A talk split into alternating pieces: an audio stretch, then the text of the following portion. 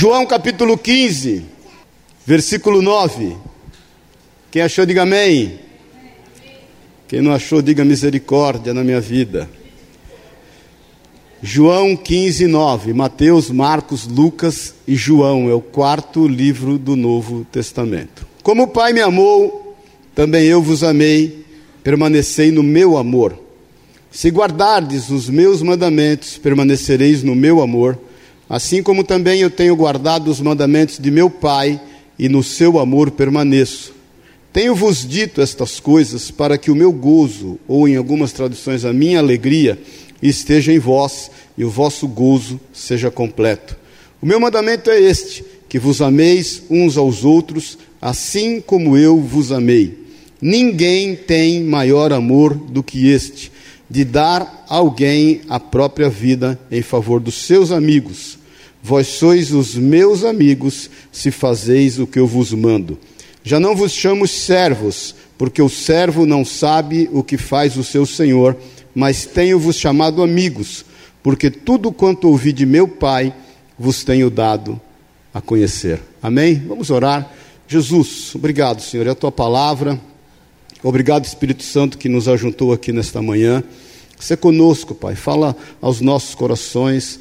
Nós sabemos, Deus, que sozinhos, sem o Senhor, sem o Teu Espírito Santo, nós não conseguimos, Deus, caminhar segundo aquilo que o Senhor tem planejado para nós. E sabemos que o Teu propósito é nos fazer crescer até a estatura do varão perfeito. Que essa palavra venha nos curar, nos limpar, venha fazer com que a gente cresça até a estatura do varão perfeito e esteja preparado para o cumprimento de todas as tuas promessas disponíveis a nós.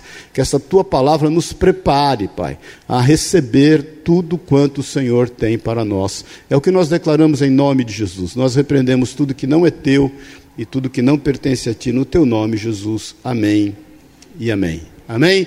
Dá um abraço ao teu irmão. Fala para ele assim: meu irmão, só 35 é nada. Amém. Queridos, deixa eu falar algo que tem, não sei se no teu coração tem sido isso, mas tem falado muito ao meu coração e algo que eu tenho meditado. Nós, você sabe que no final do século passado, e alguns de nós aqui somos já do século passado, não é verdade? É, nós entramos num momento da pós-modernidade. Eu tenho falado aqui, falei com vocês outro dia, que a gente já está saindo de um momento onde a sociedade vive um pós-cristianismo, ou seja, é, as pessoas já não, não querem muito atender aquilo que a Bíblia diz, os parâmetros, aquilo que toda a palavra de Deus diz acerca de como nós devemos nos organizar em sociedade e caminhar em sociedade. Nós temos vivido e entrado no momento do anticristianismo. Pior do que não viver é combater. A gente tem visto o quanto a sociedade, de forma geral, tem combatido aquilo que o Senhor diz na Sua palavra.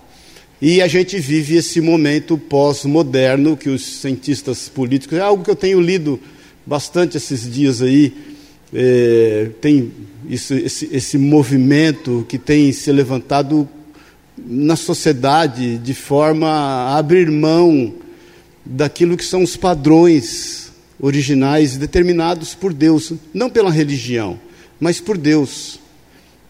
Nenhum ser humano pode viver ausente da presença do Senhor na sua vida, porque Deus colocou eternidade no coração do homem. Nós somos seres relacionais.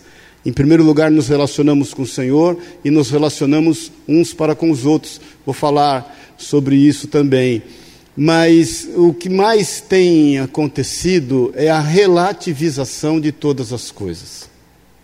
Porque a partir do momento que essa pós-modernidade diz que os padrões que estão aí estabelecidos, eles têm que ser infringidos, tudo passa a ser relativo, porque tudo passa a ser segundo o ponto de vista de cada um é o tal do antropocentrismo, que isso tem sido pregado muitas vezes em larga escala, inclusive nas igrejas, onde o homem é o centro de todas as coisas. E aí todos nós passamos a viver um sentimento de que depende do ponto de vista. Tudo tem sido relativizado. E o relativismo, ele nega a soberania de Deus e nega tudo quanto o Senhor tem deixado para nós como convívio, como família.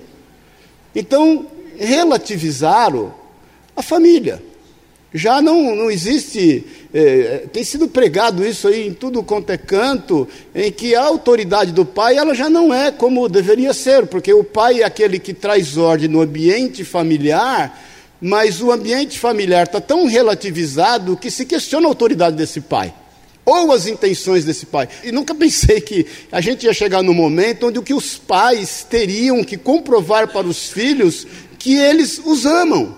Na minha concepção e no momento em que eu eh, culturalmente vivi e, e, no seio da minha família, independentemente, irmãos, eu, eu fui criado numa, numa, num lar, numa família onde não se falava de religiosidade. Os meus pais eram católicos, como a maioria dos pais, eu sou a primeira geração de convertido na família, não praticantes. E o meu pai falava, minha mãe, ah, minha mãe brigou com o padre lá quando meu avô morreu, em 1969, eu tinha oito anos, porque o padre não quis vir fazer o enterro do meu avô, porque a gente era pobre, e aí minha mãe brigou com o padre, e é o seguinte, não se falava de, de religiosidade, não se falava de ir à igreja, e eles deixaram a gente livres. E por Deus tinha uma família de cristãos, que na época eram os crentes, né, era um bicho estranho, vizinhos nossos, e que deram aos meus pais uma Bíblia.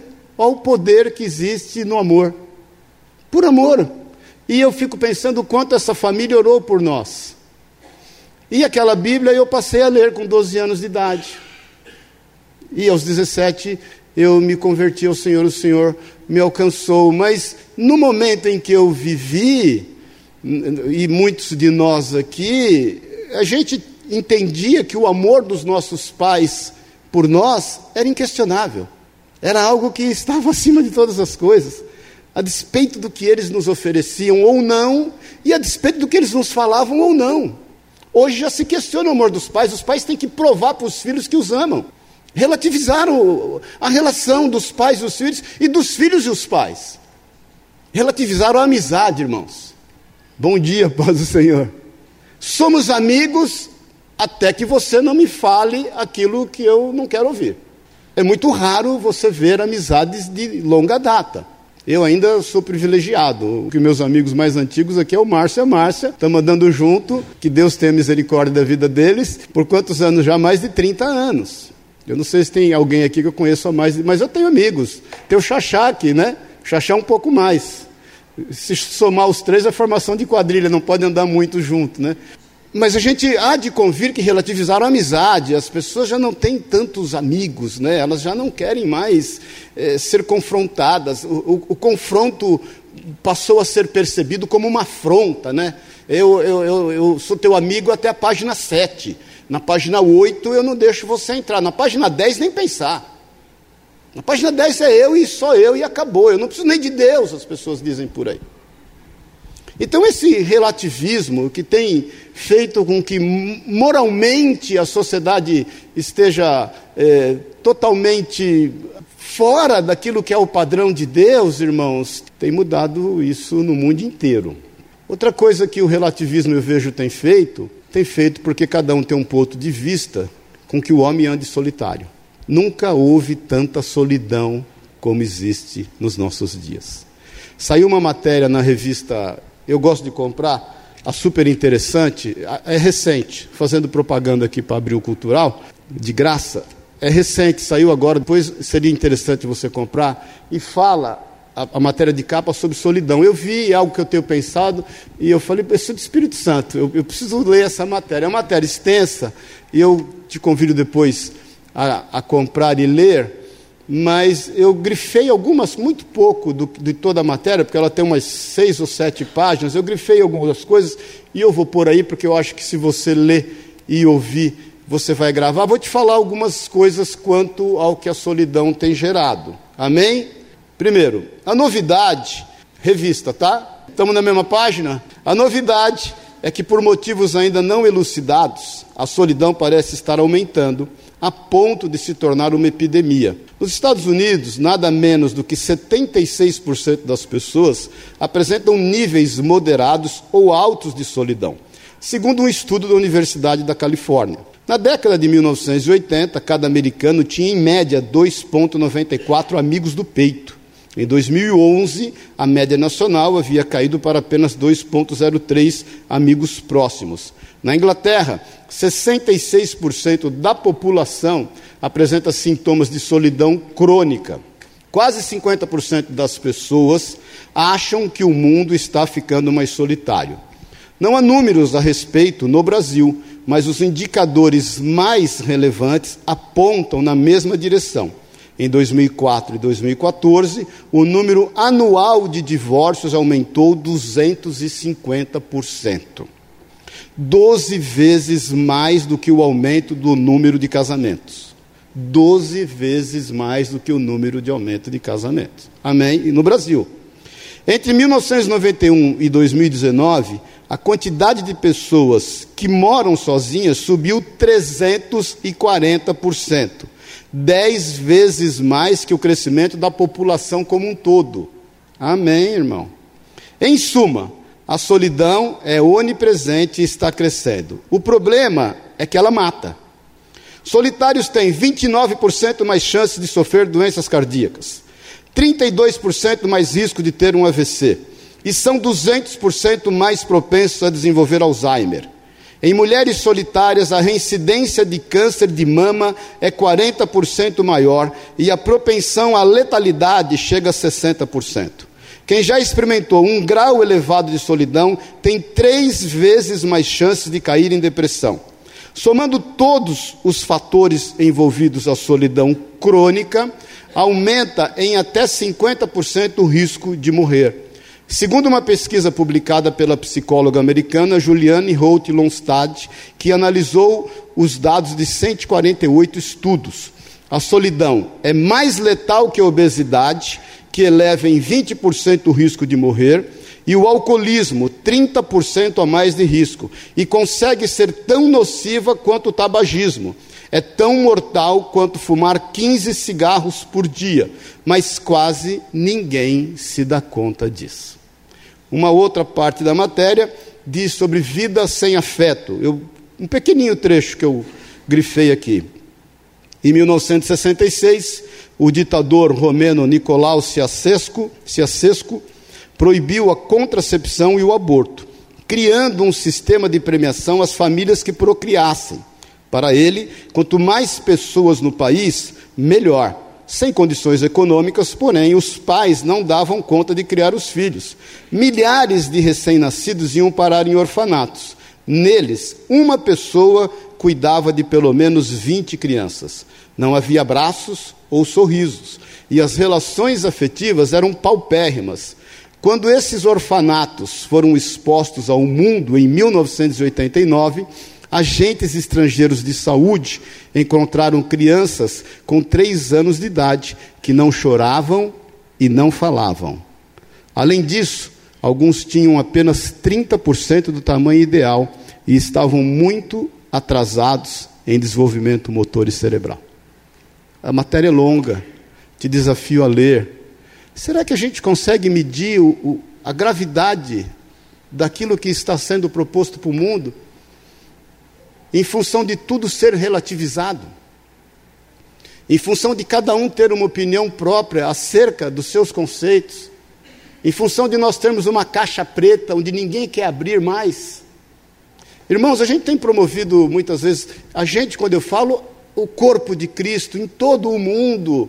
Encontros como reuniões de culto, estudos bíblicos, reuniões de casais, eh, reuniões de mulheres, reuniões de homens, eh, uma forma de estar alcançando as pessoas a fim de que ninguém se sinta só, a fim de que nós desenvolvamos entre nós uma comunhão tal de que a gente possa procurar um ao outro à medida em que a gente vai tendo conflitos.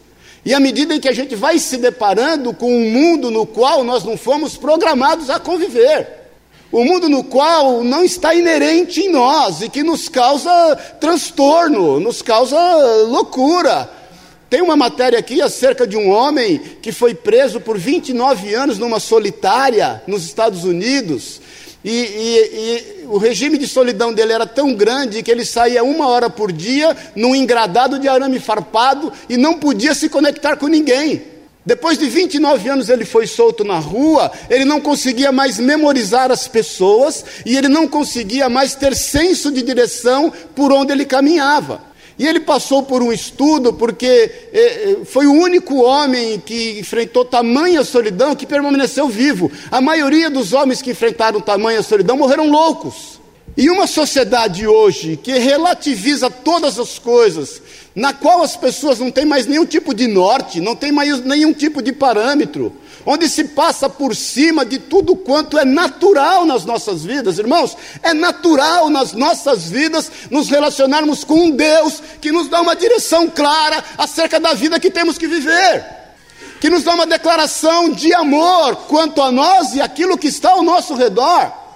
Ora, muitas vezes as pessoas vêm e falam: Ah, eu não acredito em Deus, porque olha o mundo como está, olha as coisas como estão ficando, olha o mundo, o que tem sido eh, feito com ele. Aí você pergunta em relação às pessoas: Não, os humanos são bons. E em relação à criação, não, a criação é bonita, o mar é bonito, as montanhas são bonitas, as árvores são bonitas, as flores são bonitas, o homem em si é bom. Então, tá, quem criou tudo isso, meu Deus? Quem criou tudo isso não é bom?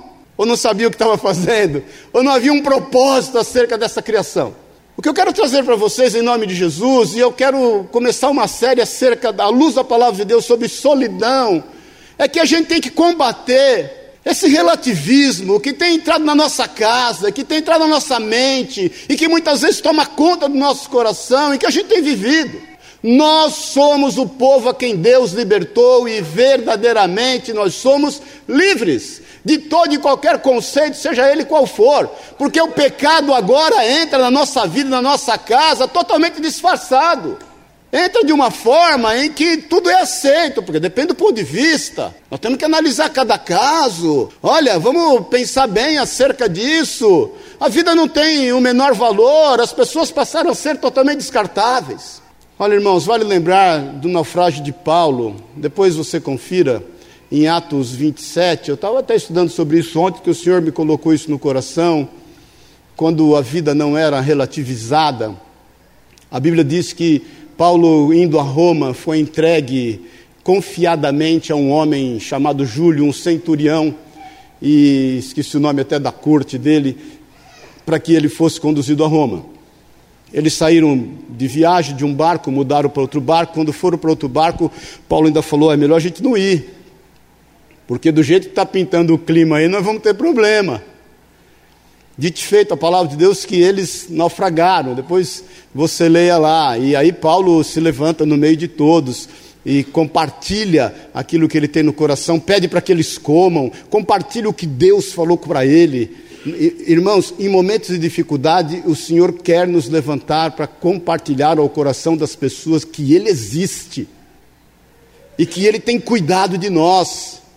E Paulo se levanta com autoridade no meio de todos, são 276 pessoas, confira lá em Atos 27, e fala: Olha, o, o, o meu Deus, o meu Senhor, me disse que nenhum de nós vai morrer, então é o seguinte, fiquem tranquilos, comam um pão aí. E ele deu graças ao pão que eles tinham, eles comeram, e eles então né, se reanimaram e foram a naufrágio. Quando eles estavam então, que o barco foi totalmente à deriva, a palavra de Deus diz que os soldados resolveram entre si matar todos os prisioneiros, porque eles poderiam fugir. Aonde entra a soberania e aquilo que é absoluto da palavra de Deus nesse momento? Ou seja, a vida é preciosa. No mundo de relativismo, entendia-se o que? Mata, porque nós temos que cumprir a lei, e esses homens, eles podem fugir. Aquele centurião que foi confiado a Paulo, por amor à vida de Paulo e porque tinha uma consciência não relativizada e entendia a preciosidade da vida, falou: não, é o seguinte, aqui ninguém mata ninguém, todo mundo vai nadando até chegar na ilha, eles foram parar na ilha de Malta. O que é que o relativismo tem feito com que a gente passe por cima daquilo que Deus tem determinado? Irmãos, não existe mais valor do que numa vida. As pessoas são importantes e são preciosas. A gente está tão, muitas vezes, distraído com o que está acontecendo, que a gente está se desviando das pessoas que estão caídas na rua, até porque a gente entende que não tem o que fazer mesmo e que elas não querem ajuda e, e que a gente então não está buscando uma forma, seja ela qual for, de tentar ajudá-las. A gente começou a querer só fugir daquilo que pode reverberar em nós, nos dar problema, sobrar para a gente. E isso vai nos isolando.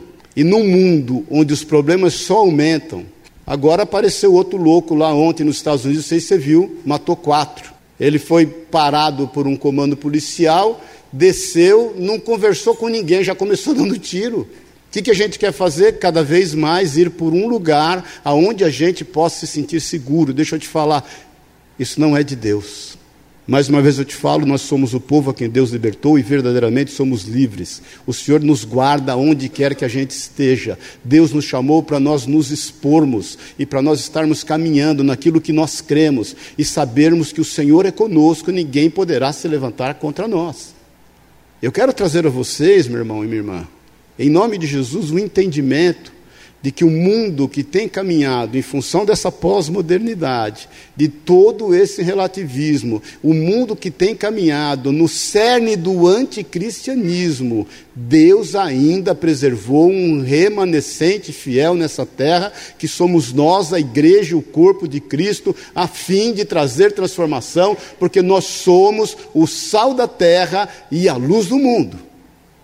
E como a vida não é feita só de más notícias, eu quero te declarar as boas notícias, as boas novas. Porque aí nós nos perguntamos: tá bom, o que, que eu vou fazer? Em meio a tudo isso que está acontecendo. E vou te falar: leia essa matéria inteira. Eu só não vou te emprestar minha revista, porque eu vou ler de novo e em casa a galera vai querer, ler. Uma compra custa R$18,90, mais uma vez propaganda de graça para abrir o cultural. Aí você lê fala, meu Deus, e aí onde vai parar? Porque aqui é, é, são pesquisas científicas. E quando a gente lê, segundo o entendimento que a gente tem na palavra de Deus, a gente entende o quê? A solução para isso. E quando a gente entende que através disso, a palavra de Deus, há solução para isso, um estudo científico, a gente se depara com o espelho e fala: não, eu sou, em Cristo Jesus, a solução para isso. Amém, querido? Então, uma boa notícia, fala para o teu irmão: quero te dar uma boa notícia. Você é a resposta de Deus para o mundo que nós temos vivido. Amém, queridos? Amém, irmãos? E aí o Senhor me levou a meditar em, naquilo que a gente leu em João 15. O Senhor está nas suas últimas horas com seus discípulos. O Senhor, que é onipresente, onisciente, onipotente, obviamente sabe tudo quanto vai acontecer em função dessa sociedade organizada. Ele sabe que nós temos um inimigo. Ele sabe que este mundo tem um príncipe, e nós sabemos que o príncipe deste mundo é Satanás. Ele sabe que este mundo jaz no maligno, mas mais uma vez, ele nos preservou como nação santa, sacerdócio real, povo adquirido com exclusividade para Deus. Alguém que tem algo a fazer na sua geração. Alguém que tem uma palavra que exorta, que consola e que edifica. Alguém que tem a responsabilidade e a ousadia de advertir as pessoas. Alguém que tem a ousadia e o amor acima de tudo, a ponto de se submeter àquilo que se levanta contra ele em função do amor, de querer entrar na caixa preta da vida das pessoas e de não ter nenhum tipo de caixa preta. Amém? Porque esse mundo, relativizado da forma que está, o que mais existe são caixas pretas com 80 mil cadeados. Então, mais uma vez, fala para o teu irmão, meu irmão, eu estou falando aqui contra a solidão, fala para ele, eu quero que você interaja com ele. Abra a sua caixa preta em nome de Jesus. Não espera o avião cair, porque às vezes a gente espera o avião cair para depois abrir a caixa preta. Aí Jesus vem com as boas novas e nos diz, e aí a gente percebe aqui alguns pontos para que a gente não seja totalmente consumido pelo relativismo e para que a gente, em função desse relativismo, por termos cada um querer ter um ponto de vista acerca de todas as coisas, estarmos caminhando em solidão. Jesus nos diz aqui no versículo 9 do capítulo 15 de João: Como o Pai me amou, eu também vos amei. O que, que Jesus fala? Permanecei no meu amor. Ponto 1. Um, como é que nós vamos contra o relativismo e contra a solidão, contra tudo que tem sido colocado muitas vezes dentro da nossa casa? Nós vamos permanecer no amor do Senhor. Ele nos ama. E Ele não nos ama em vão. Ele não nos ama sem se ocupar de nós. Ele não nos ama sem colocar um aparato para cuidar de cada um de nós. Ele tem os anjos dele acampados ao nosso redor para nos livrar de todo mal. Ele dá ordem a esses anjos em nosso favor. Ele existe e se faz perceber que existe em função do cuidado que Ele tem para cada um de nós. Preguei para você outro dia, Jesus tem uma agenda voltada para com a nossa vida. Ele, o dia dele se ocupa conosco. Ele tem tempo para cada um de nós. Ele sabe exatamente o que cada um está sentindo. Ele sabe exatamente quantos fios de cabelo tem na sua cabeça. E nós temos que entender que para a gente fugir do mundo da forma que está, a primeira coisa é permanecer nesse amor. Ele nos ama. Há um propósito nesse amor. Nós temos um pai a quem recorrer. Nós temos alguém a quem buscar. Nós temos uma referência para seguir. Nós temos uma palavra que nos foi deixada. Irmãos, isso não é religião ou placa de igreja. Isso é um relacionamento de alguém vivo e poderoso com pessoas que ele ama e que vivem.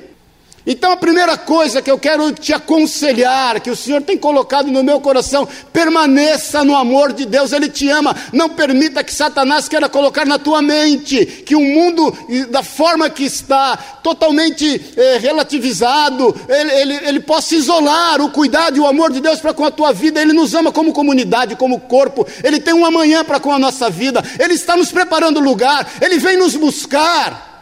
E Ele vai cumprir as suas promessas. Amém? Ele vai cumprir as suas promessas. Ele nos ama. Se é para aplaudir ao Senhor, aplaude com vontade e dá glória a Deus. Segunda coisa, se guardares os meus mandamentos, permanecereis no meu amor, assim como também eu tenho guardado os mandamentos do meu Pai, e no seu amor eu permaneço. Irmãos, nós temos um norte, nós temos um parâmetro. O Senhor tem ordens acerca da nossa vida. A Bíblia diz acerca do que é um lar. A Bíblia diz acerca do que é um ser humano. A Bíblia diz acerca do que é aquilo que ele criou. Isso não é um livro de regras, é um livro de amor. E tudo o que é falado aqui é por amor. Irmãos, Satanás pode se levantar de toda e qualquer forma contra esta palavra, mas não tenha dúvida, ela vai permanecer para sempre. O Senhor tem velado por ela de dia e de noite para fazer com que ela se cumpra. Ai daquele que mudar uma vírgula ou um tio nela. Então é o seguinte: quando nós permanecermos nesse amor, nós sabemos que esse amor não é que ele tem condições para nós, ele tem conselhos para nós. Basta você perceber a tua relação com os teus filhos, aqueles que são pais.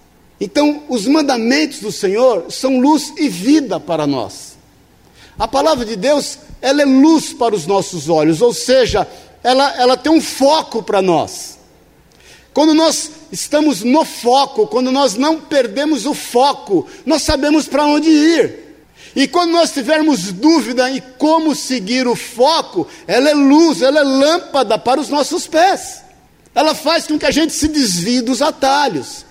Ela faz com que a gente entenda que o relativismo não pode tomar conta de nós. Aquilo que nos leva muitas vezes à solidão, que nega quão absoluto é a sua palavra. Então, da forma como ela tem um foco para nós, ela tem uma direção para nos dar, porque ela dirige os nossos passos. Isso é permanecer nos mandamentos do Senhor.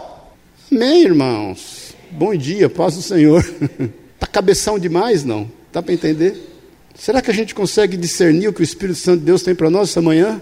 Será que a gente consegue entender o nosso papel e a responsabilidade que nós temos no meio que a gente vive? Porque, irmãos, relativizar o culto a Deus. Sabe o que nós, os cristãos, muitas vezes tem feito? A gente pega a palavra de Deus, pega Jesus e adapta ele às nossas necessidades. Irmãos, eu já vi gente falar da teologia da prosperidade, que uh, as vestes de Jesus eram vestes de príncipes e que é, a, a, o seu manto não tinha costura. A Bíblia diz mesmo que o manto dele né, não, tinha costura, mas a Bíblia diz também que Jesus, para ser reconhecido, precisou ser beijado, porque senão Jesus era, era reconhecido pelo corte do seu terno. Judas falaria para os principais que queriam, sacerdotes que queriam prender Jesus: ó, aquele que estiver vestindo o terno Armani é ele. Aquele que tiver com o terninho, com a manta bem cortada, aquela mantinha arrumada. Ele era confundido. Então estão relativizando a palavra de Deus. Irmãos, eu, eu, eu não sei você, eu acho que estou ficando velho para essa geração. acho, não, estou. Porque daqui a pouco vai ter circo de soleil nos cultos.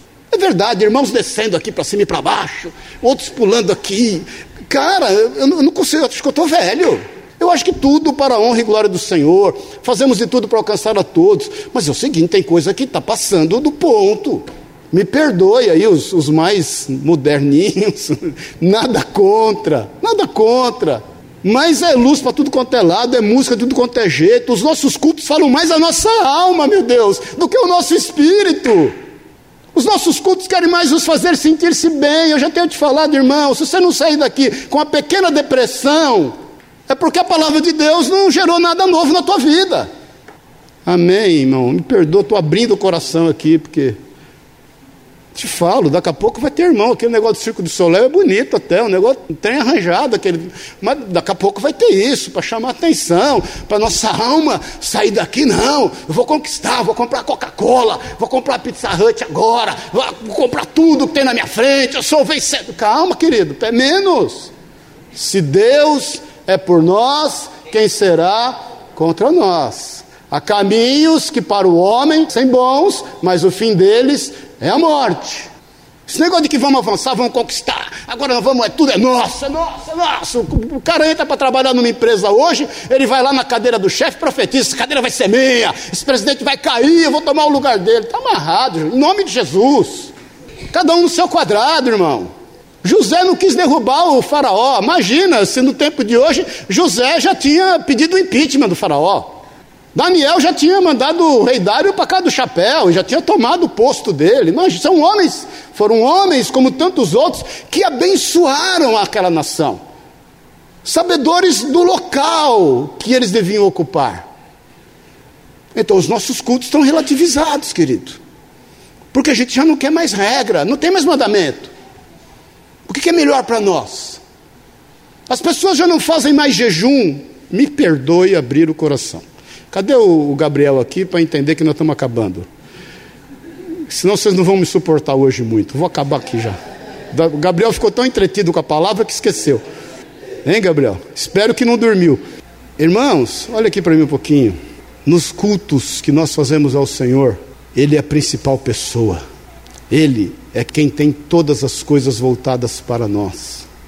Nós não podemos relativizar o culto. Não venha o culto querendo fazer com que a sua alma saia daqui mais animada.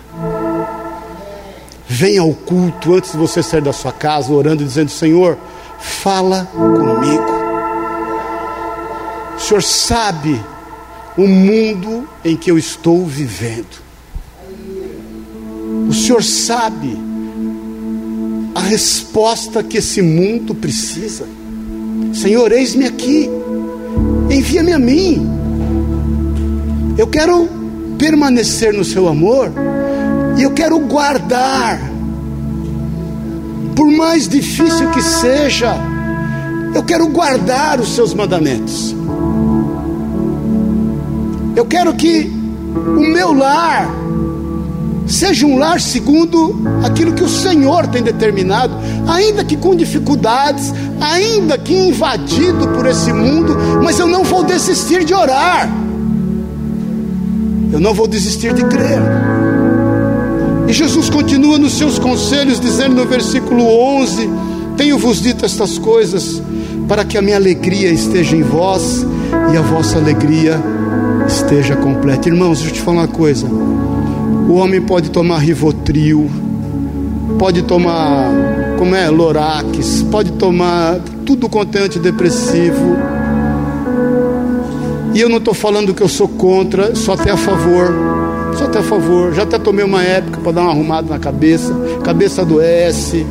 Você tem, né, tem que buscar o conselho psicológico, psiquiátrico, faz parte da vida. Deus deu sabedoria ao homem, nós temos que né, usufruir daquilo que Ele deu. Eu resolvi a minha questão correndo e orando. Tomo ainda um negocinho para ficar mais senão ninguém me aguentava, nem eu. Normal, irmãos. Mas você está tomando qualquer coisa a fim de ter uma alegria, você não vai conseguir. Porque a gente só tem alegria quando a gente, alegria genuína, permanece no amor do Senhor e guarda os seus mandamentos. Por isso Jesus fala: Eu tenho vos dito isto para que a minha, a minha alegria esteja em vós. E qual era a alegria do Senhor? É a alegria de um servo sofredor. É a alegria de um filho que declara ao pai: Pai, por mim eu não entrava nessa, mas que não seja feita a minha vontade, mas a tua. É a alegria de alguém que fala: Minha, o meu alimento consiste em fazer a vontade daquele que me enviou e cumprir as suas ordens. É essa alegria que ele tem para nós. Então, quando nós permanecemos no amor, guardamos os seus mandamentos, nós temos essa alegria. E essa alegria nos traz o quarto ponto. Ele diz assim: aí a tua alegria, a vossa alegria será completa. Uma alegria completa é uma alegria que não se dissipa com circunstâncias. É uma alegria que não desiste em função dos reveses da vida. É uma alegria que não é tirada. Não estou te falando de tratamento físico, eu estou falando do teu espírito. É uma alegria que não reside na alma uma alegria que está no âmago do nosso ser, porque ali foi colocada por Ele, até porque nós permanecemos nesse amor, nós guardamos esse mandamento, nós temos a alegria dele e a nossa alegria passa a ser uma alegria. É o seguinte, glória a Deus, aleluia, vou viver o melhor que Deus tem para mim. Se quiseres e me ouvires, comereis o melhor desta terra. Isaías 1,19. O Senhor é conosco, quem poderá ser contra nós? Eu estou num alto retiro e vamos à luta. Quem me poderá fazer o homem? E ele continua dizendo: O meu mandamento é este, que vos ameis uns aos outros, assim como eu vos amei, irmãos. Sabe qual é o mandamento? Não caminhe sozinho. Não seja dono da verdade. Irmãos, amar aos outros não é fácil. Estou te falando no alto de 58 anos de idade. Amar as pessoas não é fácil. Relativizar o amor. Eu vou te falar uma coisa.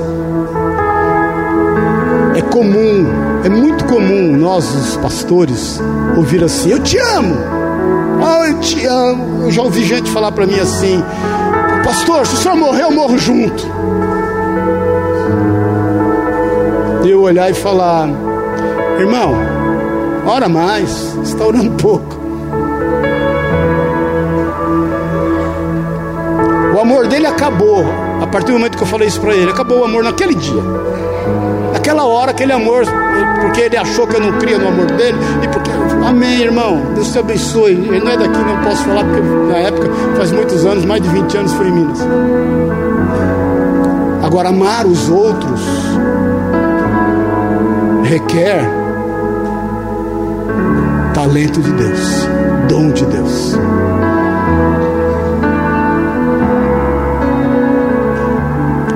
Quer viver a quem de um mundo relativizado, fora dele.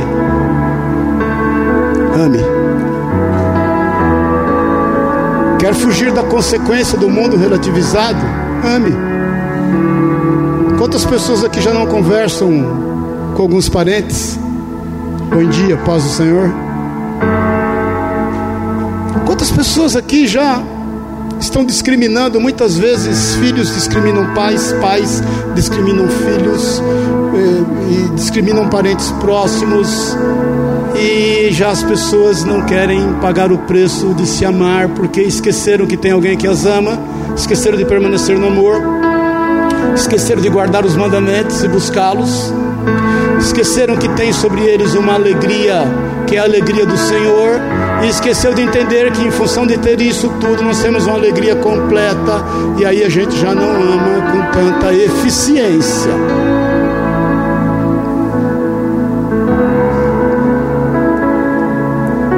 Quando você, presta atenção no que eu vou te falar, porque é em nome de Jesus, deixou de amar alguém por conta dos seus erros, dos erros dele, conta de uma frustração que você teve em função de você ter uma expectativa mal dimensionada. Você se isolou e isolou aquela pessoa. Nós muitas vezes estamos agindo como Caim. Quando Deus pergunta: Onde está o teu irmão? Nós falamos: Que tenho eu com ele? Isso não é problema meu. Ele que se vire. Então, irmãos, a ordem e o mandamento é esse. Guarde isso. E nós estamos terminando. Versículo 13: Ninguém tem maior amor do que este, de dar a vida. Dar a alguém, dar a alguém a própria vida a favor dos seus amigos. Versículo 14, quando Jesus fala de como nós somos seus amigos, vós sois meus amigos, se fazeis o que eu vos mando. Veja bem, deixa eu só te explicar rapidinho. Nós estamos terminando, só tem mais um ponto. Jesus não impõe, não é que ele está impondo uma condição, não é isso. O que ele está declarando é que se nós tivermos um modo de comportamento, um modo de vida, no qual nós estamos embasados nos seus conselhos, nós permanecemos no amor, nós guardamos os seus mandamentos, nós temos uma alegria inexplicável que vem dele, e temos também uma alegria inexplicável em nós que é completa, a despeito de qualquer situação. Nós nos entregamos em amor à vida das pessoas, sejam elas quem forem. Quando nós fazemos tudo isso, nós somos seus amigos. Se nós permanecermos nisso, nós somos seus amigos. A Bíblia diz como dois vão andar juntos se não concordam. Então nós podemos sair e dizer a quem quer que seja: Eu sou amigo do Senhor. Mas não é porque eu sou amigo do Senhor, porque eu faço tudo certinho, não. É porque isso é natural. Quando eu entendi que o Senhor é Senhor de todas as coisas, e que Ele subiu naquela cruz e se fez maldito por mim, e que Ele derramou um sangue imaculado, sabedor que o Pai não o pouparia, diferentemente de Isaac que foi poupado, porque Deus fez reter o machado que desceria sobre Isaac. Naquela cruz, não, Jesus pagou o preço, o, o Senhor proveu para si. Quando eu entendo disso, eu me torno seu amigo, porque o Espírito Santo veio habitar em mim. O Espírito Santo, irmão, irmã, ele habita em você. O Espírito Santo toma conta da tua vida. O Espírito Santo intercede por ti com gemidos inexprimíveis. O Espírito Santo tem falado a você, dura coisa é, meu irmão, minha irmã, recalcitrar contra os aguilhões. Ele tem falado, ele tem te mostrado o caminho que você deve andar. Ele tem falado para que você não entre em determinadas situações. E por muitas vezes nós relativizamos isso até a voz do Espírito Santo e queremos andar segundo os nossos conceitos. Ouça o Espírito Santo, porque Ele é teu amigo e Ele se fez teu amigo. Amém, queridos. Amém, queridos. E por final, já não vos chamo servos, porque o servo não sabe o que faz o seu senhor. Versículo 15.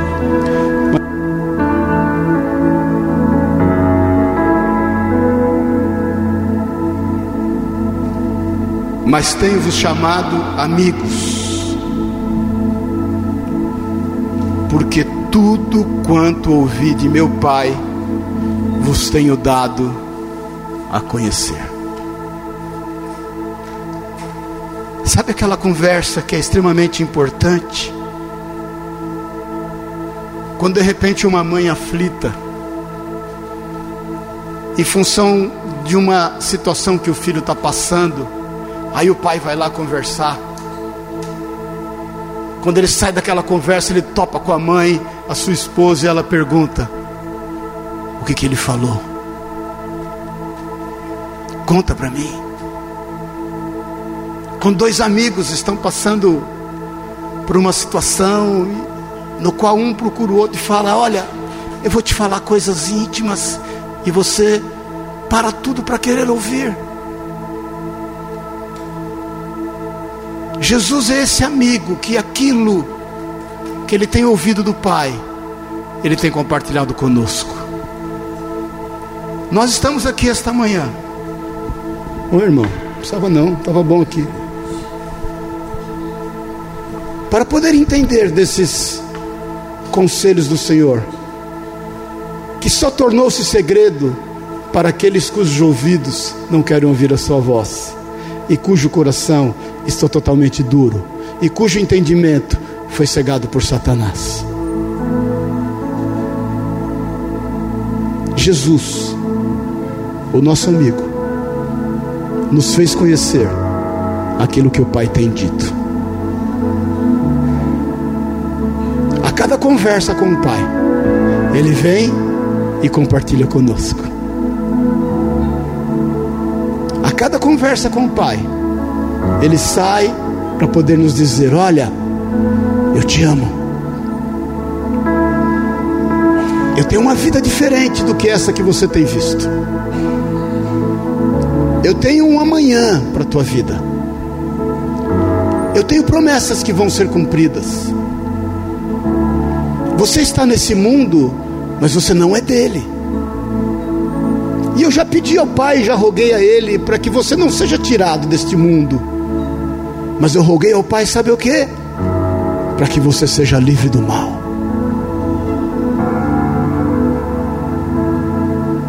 Nós somos seus amigos.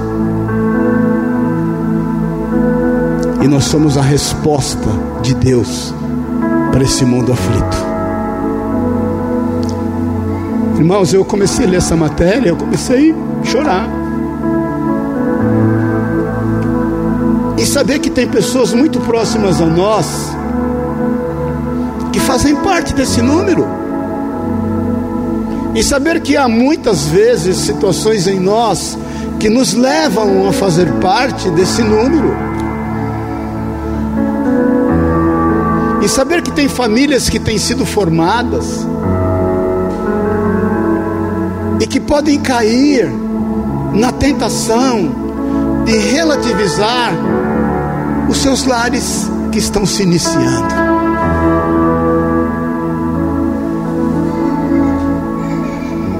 E saber que algumas famílias já muitas vezes fundamentadas com bases sólidas correm o risco de serem tomadas por esse relativismo.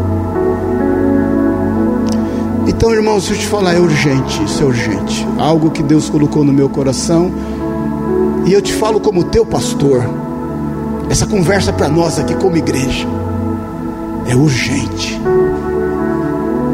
É urgente que a gente se volte ao Senhor e à Sua palavra. Isso não é fundamentalismo religioso, isso não é placa de igreja, isso não é algo para fazer bem para nossa alma. Isso é uma base para construir o futuro daqueles que estão ao nosso redor, até que todas as coisas se cumpram.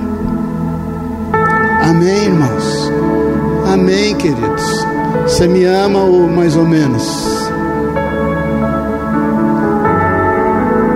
Não seja só. Não permita que o relativismo venha fazer com que você esteja distante do que diz a palavra de Deus. Busque entendê-la. Seja radical no que ela diz. Por mais tentado que você possa ser. Irmãos, todos nós somos iguais, ninguém é melhor que ninguém. Eu te falo na autoridade do nome de Jesus, somos iguais. E eu te falo na mesma condição que você, eu sei o que é ser tentado.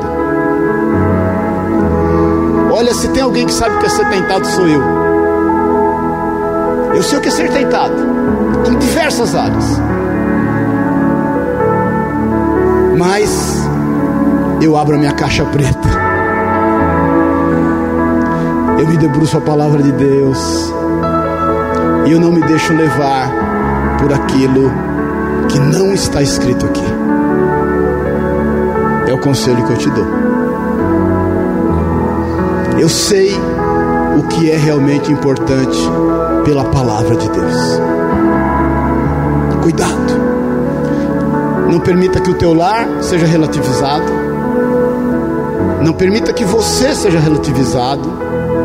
Não permita que o seu casamento, a sua sexualidade, a sua conduta afetiva seja relativizada. E não caminhe sozinho. Porque nós somos um povo e uma família que Deus tem reunido nesta terra. E Ele cuida dela em nome de Jesus. Amém, irmãos. Vamos ficar em pé em nome de Jesus.